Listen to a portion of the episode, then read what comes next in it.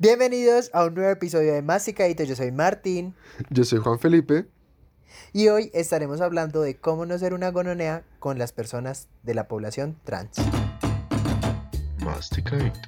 Cada episodio un tema bien masticadito. Muy importante, Martín. Primero que todo, empecemos como empezamos todos los episodios. La representación en los medios. Que es de lo que más o menos tú y yo sabemos. Representación trans, ¿qué tienes, ¿qué tienes en mente? Creo que en nuestro escenario local, la primera que se viene a mi cabeza, Laisa de los Reyes. Sin duda, pues un parteaguas en la televisión colombiana y como dices, la persona, cuando me dicen personas trans en Colombia, la primera persona que se viene a mi cabeza de inmediato es Laisa con su personaje en la novela Los Reyes, eh, donde era precisamente un personaje trans, pues era una mujer trans eh, y, era un poco en tono de comedia todo este programa. Me parece valiosísima la participación que tuvo porque dio luz a, las mujeres trans en la actuación en Colombia. Bueno, aunque hasta el momento ha sido la única mujer trans en Colombia que, que, ha participado en, en actuación, en televisión por lo menos. Definitivamente un hito en la historia de la televisión colombiana y lo importante que creo que hay que rescatar de ahí es que se hizo algo que no muchas personas, que no muchas producciones hacen, y es que contrataron a una actriz trans para, para protagonizar primero, era un, papel protagónico, y para hacer un papel que es trans, porque ese es un problema que sucede en muchas otras producciones, como por ejemplo una súper reciente, La Casa de las Flores en Netflix, que tiene un personaje que es una mujer trans, pero el actor que la representa pues es un hombre cisgénero en la vida, en la vida real.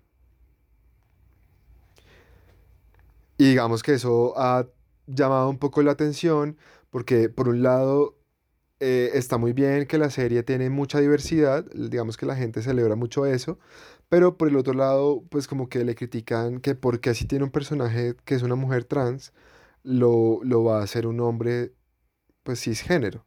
Y cuando hay muchas actrices trans que pues necesitan la oportunidad más que, pues este, este actor. Sí, es un tema de representación. Los actores pueden interpretar cualquier tipo de papel, pero creo que en este momento histórico es necesario que las mujeres trans se interpreten a sí mismas eh, por un tema de oportunidades de salir de otros escenarios.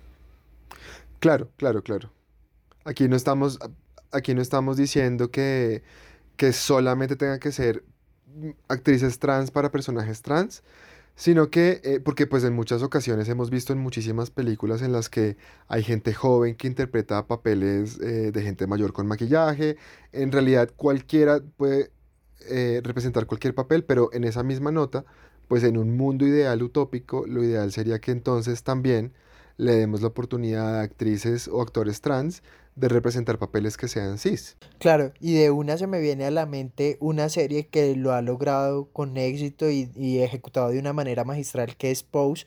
La pueden encontrar en Netflix si quieren, si quieren saber un poquito más y es sobre todo el mundo de los bailes de salón y de la cultura alrededor de, no sé si han visto RuPaul Drag Race y es como sobre todo este origen y precisamente interpretado por personajes trans, muy buena, ahí la encuentran. En Netflix. Y es de, es de Fox, creo, de FX, por si también de pronto no tienen Netflix. Creo que es de FX, ¿cierto? Me, parece. No estoy seguro. En todo caso lo pueden buscar Pose de Pose. Se escribe igual, Pose. Pose, pose, pose. Perdón.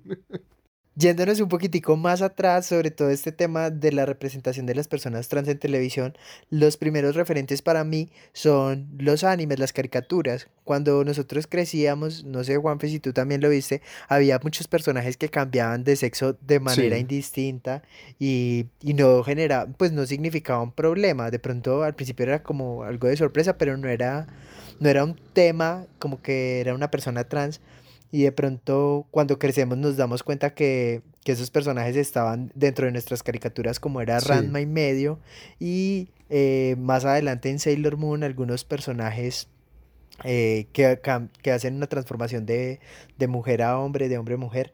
Entonces creo que era algo mm, mm, que, que consumíamos de manera normalizada eh, sin darnos cuenta cuando éramos pequeños y creo que los prejuicios vienen un poco después. No sé cómo fue tu experiencia de pronto con este tema. Uno se pone a pensar, me acuerdo que cuando, pues cuando estaba muy chiquito, cuando veía Sailor Moon, me acuerdo perfectamente que estaba en el jardín y después de, digamos, del día de, de actividades o lo que sea, siempre veíamos Sailor Moon y las tortugas ninja mientras llegaban los papás, como en ese periodo de tiempo en el que se acababan ya las clases y llegaban los papás a recogernos, siempre veíamos Sailor Moon. Y pues yo me acuerdo que yo ni siquiera le ponía atención a eso. Es decir, cuando uno es chiquito, uno está tan, tan limpio de prejuicios que pues para uno es como súper normal, como, bueno, es un personaje más, no le veo ninguna, ninguna cosa diferente. Y es mucho tiempo después que uno cae en cuenta, ah, mira, es que ese personaje de verdad cambiaba de género y yo ni siquiera me acordaba porque ni siquiera en ese momento era importante, o sea, en ese momento eso no era importante para mí, no era consciente de, de eso. Y algo que me parece, No tenías no teníamos prejuicios. prejuicios exactamente, y algo que me parece muy chévere, bueno, muy chévere que de parte de, uno, o sea, como que eso prueba que los niños no tienen prejuicios y que los prejuicios se vienen después, pero también me parece muy chévere que las caricaturas decidan hacer eso y que dentro del universo de la, de la historia, de la, de la caricatura, pues también sea una cosa súper normal, porque si tú te pones a ver ya como adulto estas historias de, de Sailor Moon, por ejemplo, que tenía estas tres Sailor que eran hombres y que cuando se convertían en Sailors eran, eran mujeres, pues lo tratan de una forma muy normal dentro de la historia, como que eso nunca es relevante para la historia. Y de la misma forma me parece también importante resaltar que en Latinoamérica pues se mantuvo eso en el doblaje, porque en muchos casos, por ejemplo en Estados Unidos, sé que eso en el doblaje se trató distinto, pues porque había muchos temas de censura, como que muchos personajes se cambian, la identidad de género de los personajes se cambian, em, o la orientación sexual de algunos personajes se cambiaba en el doblaje en Estados Unidos por la censura, y me parece pues chévere resaltar que en el doblaje latino no hicieron eso, y que pues todos estuvimos expuestos a, a eso y, y pues en ese momento al menos lo pudimos ver como algo normal. Sí, y ya que utilizas la palabra normal, eh, se me viene algo como a la cabeza en, en el mundo de las representaciones y del cine, y es eh, las películas de Almodóvar, pues que aunque son, pues que son unos universos un poco extraños, pues las situaciones que pasan a veces son extrañas, eh, está inundado de personajes trans, eh, y rescato como algo positivo que son personajes que tienen una profundidad y tienen como una construcción más allá de un personaje cómico sino que tienen una vida, una sexualidad, o sea, son un personaje eh, redondo eh, que muestra las facetas completas de un ser humano. Sí, totalmente de acuerdo. Creo que la única cosita, digamos, un poco negativa que le encuentro a eso es lo que ya decíamos antes, que en la mayoría de los casos en sus películas, esos personajes trans son representados o por mujeres cisgénero, pues haciendo como de, de mujer trans, o por hombres también cisgénero, eh, maquillados, no, em, caracterizados como mujer trans. Pero pues sí, sí, sí cabe resaltar la importancia de que ha habido muchísimos personajes y que nos han dejado como momentos del cine muy, muy importantes como, o sea, un, algo que yo tengo, un, un recuerdo que yo tengo marcadísimo que me parece una escena fantástica, es el monólogo que hace La Agrado en eh, Todo sobre mi madre. Por favor, búsquenlo. Si no saben de qué estoy hablando, búsquenlo, que seguramente en internet esté. Si ponen monólogo Lagrado o Lagrado todo sobre mi madre, qué sé yo, seguramente aparece la escena. Es fantástico y habla un poco como de justamente el valor que tiene ser. eh, bueno, mentiras, no se los voy a spoilear. Vayan, y- vayan y lo escuchan porque es fantástico. Y volviendo al caso en Colombia, eh, más allá de la ficción, quiero hablar de las mujeres trans en Colombia, que es la representación que tenemos de personas trans en televisión, eh, personajes como Dana Sultana, eh, Bella Castiblanco, Mara Sinfuentes, Henry Cardeño y Brigitte Baptiste. Bueno, una cosa, ya que mencionas, el primer problema que creo que se evidencia es que solamente son mujeres, ¿no? El concepto de hombre trans creo que ni siquiera se toca en televisión. Yo no recuerdo ni siquiera, que ni siquiera en noticiero se haya hablado alguna vez de un hombre trans. Creo que la única, eh, digamos, excepción es que recientemente, pues el caso fue noticia que Dana Sultana y su esposo, o bueno, novio, no sé, estaban esperando un hijo. Entonces ya ahí como que profundizando el tema, pues nos contaron que eh, el, el, novio también es un hombre trans y pues está embarazado. Entonces digamos que creo que es como de lo poco que se, que se ha dicho. Hace muchísimos años también hubo eh, el primer caso de un hombre embarazado, pero según yo recuerdo, porque bueno, también fue hace mucho tiempo, pero según yo recuerdo, como que siempre se decía, era, es un hombre embarazado, pero mm, tal vez nunca se profundizó en el tema de que era un hombre trans, como que, la, y eso quedó ahí, y como que la idea, el concepto de que también existen hombres trans, pues no se aborda mucho en medios. Y otro problema, digamos, eh, que evidencio ahí, es que son todas muy guapas, digamos, canónicamente hablando, a excepción de Brigitte, y siento que también eso es un problema porque desde los medios como que a estas chicas ya se les trata como mujeres, como tendría que ser, pero también porque son guapas y porque digamos que, entre comillas, pasan por mujeres cisgénero. Como que una persona que no sepa su historia, pues no sabría necesariamente que son trans. Y como que eso las valida más. Y creo que eso también es problemático, porque pues también hay mujeres trans que no se ven así, pero eso no las hace menos mujeres. Digamos que en el caso de Brigitte es una excepción, porque también es una eminencia y también es muy importante. Entonces como que la gente se refiere a ella con respeto, pues por su cargo, pero, pero en términos generales, pues ese es un problema también. Pero aparte de eso, de eso, Juanfe, veo otro problema en los medios y es el tema del morbo con el que son tratados estos temas eh, en las entrevistas o todo lo que se refiere a esas personas que están dando acerca de su vida previa al tránsito. Entonces es más como un morbo de cómo te llamabas antes, cómo te veías. Y, y realmente creo que eso es un, un tratamiento como transfóbico hacia, hacia este, este grupo poblacional y, y eso es cuando están en vida. Y cuando, y bueno, y estas son personas que, que generalmente son, pues estamos hablando de personas reconocidas en los medios, pero también hay otra forma eh, de invisibilizar eh, las personas trans y es en los noticieros muchas veces en el uso de los artículos incorrectos y en la forma en la que se habla de una persona trans. Hay titulares de noticias eh, que empiezan como mujer trans engañó a un hombre. Entonces como que es ya acá hay una acusación, están también insinuando que no es una mujer porque hay un engaño, eh, creo que hay una invalidación. Sí, que el engaño es justamente ese, que el engaño es que, entre comillas, es un hombre haciéndose pasar por mujer. Eso es lo que los medios eh, están eh, fomentando esa idea errónea. O cuando se invalida de plano la existencia trans de una persona, y no solo, bueno, aquí estamos hablando de los medios, pero también se hace en los grupos familiares. Cuando muchas de las personas trans mueren, que vivieron su vida como mujeres trans, eh, en su lecho de muerte son completamente borradas porque se les vuelve a llamar por el artículo masculino él, o cuando en televisión se refieren a una mujer trans como el trans son realmente pues como casos desafortunados y que siguen fomentando la transfobia.